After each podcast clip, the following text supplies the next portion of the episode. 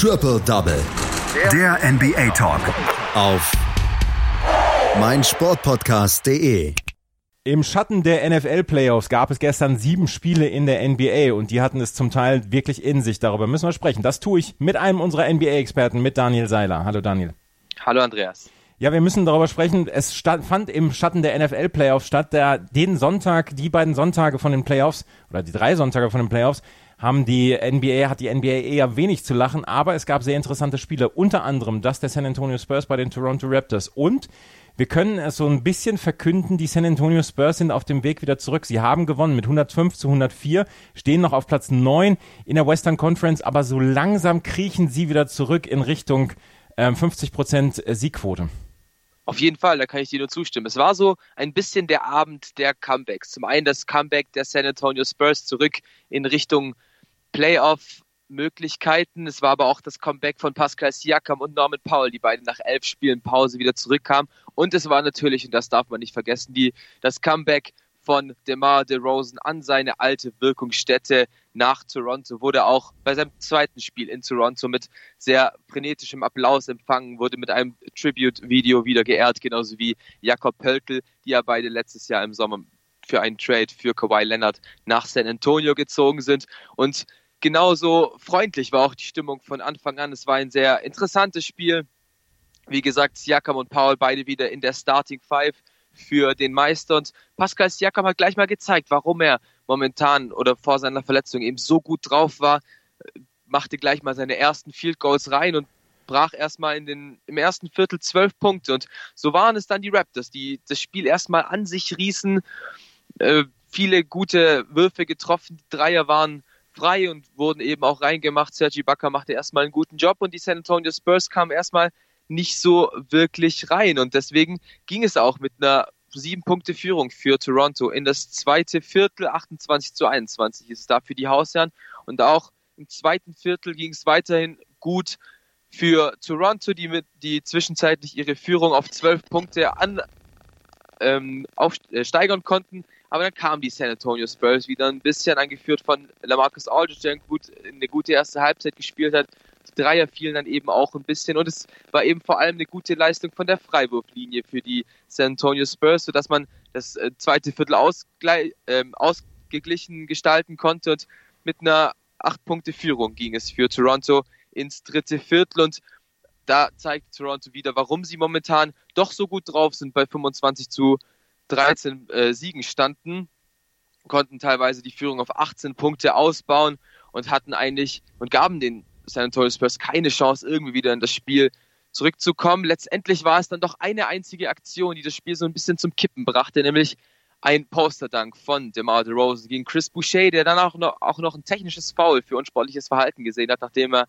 ihm einen kleinen Stare-Down verpasst hat. Aber das war so ein kleiner Funken Hoffnung für die San Antonio Spurs, die diesen Funken eben mitnahmen in das vierte Viertel. Und das vierte Viertel war einfach das Viertel der San Antonio Spurs. Begann sofort mal mit einem 19 zu 5 Lauf und konnten einfach knapp sechs Minuten vor Schluss die erste Führung für sich erlangen und gaben die auch erstmal nicht her, konnten diese sogar auf teilweise neun Punkte bei bis zu drei Minuten vorm Ende ausbauen. Und die Raptors fanden nicht so wirklich eine Lösung, denn Greg Popovich hat einfach mal die Zonenverteidigung eingeführt und die Raptors wussten nicht so wirklich, wie kann man jetzt dagegen antreten, hatten es trotzdem noch viel mit Blöcken versucht, dass die aber eben bei der Zone nicht viel geholfen haben. Und auch, dass Nick Nurse in der Phase sein Bench-Line-Up auf das Feld gebracht hat, hat eben nicht sehr viel gebracht. So konnten die San Antonio Spurs tatsächlich die Führung erlangen, diese auch behalten. Am Ende wurde es nochmal sehr, sehr knapp, weil Lamarcus Aldridge zwei wichtige Freiwürfe daneben gesetzt hat. Pascal Siakam vergab dann letztendlich ein Game-Winning-Dreier und letztendlich war es Comeback-Sieg für die San Antonio Spurs in der Nacht der Comebacks.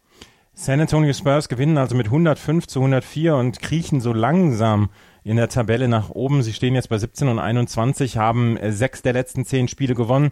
Und äh, ja, so ein bisschen ist die Hoffnung ja zurückgekehrt, dass es vielleicht doch mit der 23. Saison mit positivem Ausgang es wird, dass da am Ende auf jeden Fall 42 Siege stehen, oder? Sehe ich auch so. Ähm, die, die Frage ist halt, was machen die Memphis Grizzlies, die momentan auf Platz 8 stehen? Da denkt man ja auch noch so wirklich dran, wollen die in die Playoffs oder wollen die eher ihre jungen Spieler entwickeln? Gibt es da vielleicht noch Trades für die großen Spieler, aber das was man halt bei den San Antonio Spurs ganz genau, dass die in Richtung Playoffs schielen. da auf jeden Fall hinwollen. Und es ist eben eine sehr, sehr erfahrene Truppe, die weiß, wie man in die Playoffs kommt. Und ich denke, wenn die Spurs so weiterspielen, dann noch unter dem Coaching von Greg Popovich, dann kann der Weg auch in der 23. Saison in die Playoffs gehen. Wir werden es sehen. Die ähm, San Antonio Spurs auf jeden Fall siegreich in dieser Nacht. Ein weiteres Spiel, was wir erlebt haben, ist das der Spiel, dass der Clippers bei den Denver Nuggets und das haben die LA Clippers mit 104 zu 114 verloren. Das wäre jetzt kein Comeback, auf wie, auch wenn die Clippers es versucht haben, im vierten ähm, Viertel da nochmal ranzukommen. Aber die Denver Nuggets hatten das größtenteils im Griff, oder? Ja, eben. Bis auf den Anfang und das Ende der Anfang der Los Angeles Clippers war relativ heiß. Man konnte sich relativ früh mit 9 zu 3 absetzen, musste somit für die erste Auszeit sorgen von Mike Malone. Aber danach waren die Nuggets wach im heimischen Pepsi Center. Ähm, Nikola Jokic hat dann einfach mal gesagt, dann übernehme ich das Ganze, steuerte sieben Punkte im ersten Viertel bei und sorgte ebenso dafür, dass die Nuggets im ersten Viertel mit den Clippers mithalten konnte. Diese starten auch extrem, drei, ähm, extrem heiß, 30 zu 29 nach dem ersten Viertel, also wirklich sehr, sehr viel Offense bei beiden Teams, aber ab ab diesem Moment war ich nichts mehr zu holen für die LA Clippers, die auf ihren zweiten Superstar, auf Paul George verzichten musste, der mit einer Zerrung im Oberschenkel äh, in Los Angeles geblieben ist. Und eben im zweiten Viertel konnten dann die, die Nuggets einfach ihre, ihre Leistung gegen Top-Teams bestätigen, nachdem sie ja gegen Cleveland schon verloren haben. Aber gegen Top-Teams läuft es einfach bei den Nuggets und konnten wirklich mit 37 zu 22 das zweite Viertel für sich gewinnen. 66 zu 52 heißt, hieß es dann zur Halbzeit. Und das konnten, da konnten sie vor allem ihrem Shooting Guard Gary Harris danken, der 15 Punkte allein im ersten Viertel gemacht hat. Und das waren seine ganzen 15 Punkte im ganzen Spiel. Letztendlich war auch die zweite Halbzeit sehr, sehr kontrolliert von den Nuggets. Man hatte nie das Gefühl, dass die LA Clippers wussten, wie sie da dagegen kommen könnten, sondern das Spieltempo wurde immer von Denver kontrolliert. Wenn sie mal die Pace angezogen haben, war auch die Pace bei den Clippers höher. Wenn Denver das Tempo rausgenommen hat, war auch äh, das Tempo bei den Clippers tiefer. Dennoch war es ein sehr ausgeglichenes drittes Viertel, 23 zu 22 für die Denver Nuggets und somit ging es mit einem Vorsprung von 15 Punkten ins, in den Schlussabschnitt 89 zu 74 für die Nuggets. Anschließend konnten die Clippers wieder ein bisschen zurückkommen ins Spiel, angeführt von Kawhi Leonard, der wieder 30 Punkte gescored hat, Lou Williams, der von der Bank kam, 26 und Montrezl Harrell ebenfalls mit 26 Punkten, aber ansonsten kam halt nichts. Bei den LA Clippers, der viertbeste Scorer war dann plötzlich Patrick Beverly mit neun Punkten, zum Beispiel Patrick Patterson, äh, auch in der Starting Five stand nur bei null Punkten, deswegen konnte das Comeback der Clippers einfach nicht so richtig rollen, denn Denver war ein bisschen verunsichert, aber bei den Clippers konnte einfach niemand so wirklich scoren. Letztendlich war, nachdem die Clippers auf bis zu acht Punkte rangekommen sind, der eigene Coach vielleicht ein Auslöser, weshalb das Comeback nicht ganz geklappt hat. Nämlich Doc Rivers hat sich nach einem Foul gegen Patrick Beverly sehr, sehr stark aufgeregt, sodass er einfach ejected wurde vom Spiel und somit den Nuggets zwei Freiwürfe gab, die Jamal Murray beide verwertete. Somit war irgendwie die das Comeback der Clippers gebrochen und der Sieg für die Denver Nuggets eingetütet. 114 zu 104 in diesem Top-Duell der Western Conference. Es ist das Top-Duell der Western Conference gewesen aus der letzten Nacht und es geht ja unglaublich eng zu in der Western Conference. Die Utah Jazz haben die letzten neun Spiele gewonnen, sind da im Moment jetzt auf Platz drei, die Denver Nuggets auf Platz zwei, beide mit 27 Siegen, 12 Niederlagen, die Houston Rockets bei 26 und 12 und die LA Clippers bei 27 und 13. Bis jetzt ist ja noch nicht abzusehen, wer da die Plätze zwei bis vier für eine erste Playoff-Runde mit Heimrecht dann ja, besetzen wird.